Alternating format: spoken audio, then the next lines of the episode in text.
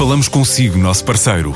No mundo dos negócios, a transação de imóveis, equipamentos industriais, arte e navios é garantida pela experiência de profissionais, com solidez, rigor e isenção.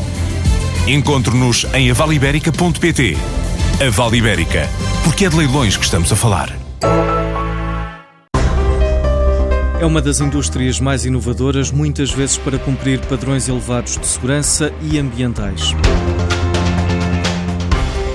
E algumas das mais importantes construtoras automóveis vão debater na Automotive Summit em Aveiro o que está a ser feito neste setor. Em termos de inovação e novas metodologias relacionadas com ferramentas de prevenção de riscos, eh, como análise de modos de falha, que vai sair agora um novo referencial e pela primeira vez eh, de comum acordo entre construtores americanos e alemães.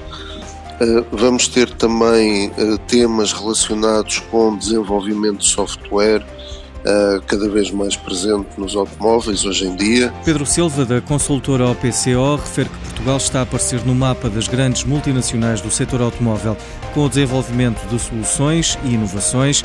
Exemplo disso são as recentes apostas. A BMW a criar parcerias em Portugal, a Volkswagen a criar centros de desenvolvimento de software, Uh, empresas uh, como a Boscar Multimédia com centros de desenvolvimento em Portugal, uh, portanto aqui estamos a falar mais relacionado com software, mesmo relacionado com componentes mecânicos, digamos, vê-se empresas a passar de fornecimento de peças isoladas para sistemas já complexos, por exemplo, em termos de caixas de velocidades. vemos empresas como a Caetano Bus, por exemplo, a entrar pelos temas da mobilidade elétrica, entidades também a desenvolver temas relacionados com a mobilidade elétrica e com as redes de, de carregamento e de partilha de dados. E só no primeiro trimestre deste ano, as exportações da indústria de componentes automóveis ultrapassaram os 2 mil milhões de euros. E para a gestora Anabela Posidónio, as empresas que ignorarem as questões ambientais e das alterações climáticas acabarão por ser penalizadas pelas novas gerações. A questão das alterações climáticas e das potenciais consequências para as gerações vindouras é algo que se vem falando há algum tempo e que de, de alguma forma tem estado na agenda política. Contudo, sofreu recentemente uma ampliação com movimentos jovens que lutam pelo clima e cuja última ação que podemos referenciar é a greve estudantil do dia 24 de maio. E perante estes movimentos, a questão que se coloca é se a mobilização dos jovens pelo clima vai ter impacto. E essa será uma questão que será respondida ao longo do tempo. Contudo, não posso deixar de referir que a geração Z, que já representa 44 mil milhões de dólares, procura empresas responsáveis alinhadas com preocupações ambientais. Há inclusive casos interessantes de empresas como a McDonald's, a Pepsi ou a Starbucks que tiveram que se adaptar a essas novas exigências. Em termos de referência, nos Estados Unidos, 76% das pessoas querem que as empresas tomem posições públicas relativamente aos seus valores, ao nível da sustentabilidade e da adaptação climática, e no fundo essa tomada de posição pode valer a satisfação dos clientes, quer no curto, quer no longo prazo.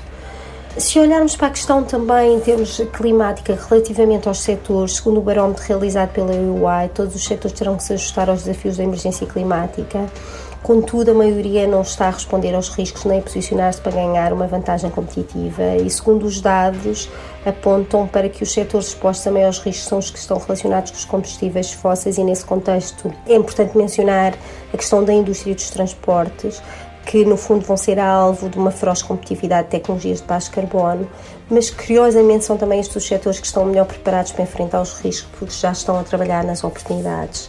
Relativamente a todos os outros que não o estão a fazer, uh, será algo que deverão olhar no curto prazo, dado que, tal como referi no início deste comentário, as novas gerações irão penalizar as empresas que não tiveram uma agenda clara associada à proteção do ambiente. A Farfetch, a plataforma tecnológica líder global para a indústria da moda de luxo, lançou a quarta edição do programa Plugin de estágios remunerados.